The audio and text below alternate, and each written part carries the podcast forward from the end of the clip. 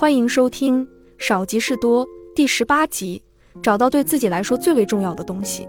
如果你觉得我也想试试双城生活，可我也想在市区或郊外购置华丽的豪宅，或是那样的话，我必须先买一辆超酷的名车。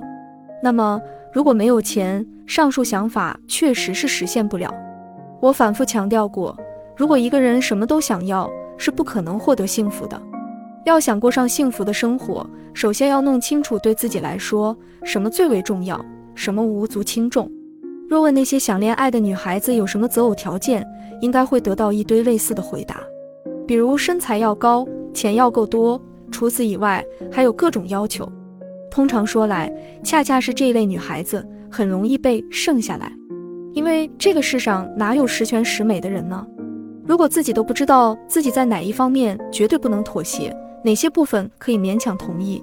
就算有一天醍醐灌顶，一觉醒来发现情况不对，也已经浪费掉了大量的宝贵时间。如果一个人清楚了对自己来说什么是最为重要的，就可以干净利落地砍掉那些生活中不需要的东西。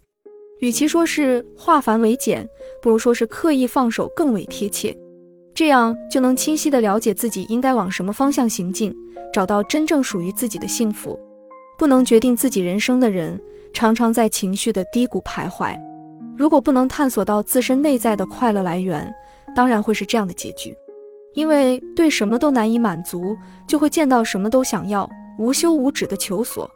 以前人们若是能够拥有社会和公司所给予的东西，就会觉得幸福。但现在是必须靠每个人自行做出抉择的时候了。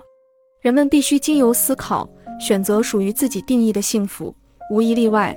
所有人都得这么做。田中聪子女士婚后在丹麦开始了自己的新生活。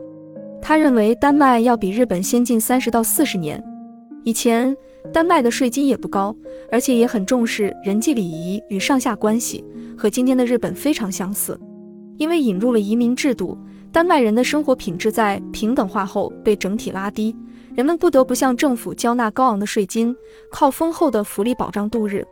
由于丹麦的物价很高，大家都必须努力去工作，但这样的平等性恰恰是值得日本学习的地方。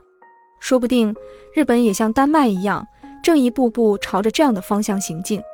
然而，虽然北欧模式、夏威夷模式以及澳大利亚模式的国民幸福指数都很高，但三者又并不完全相同。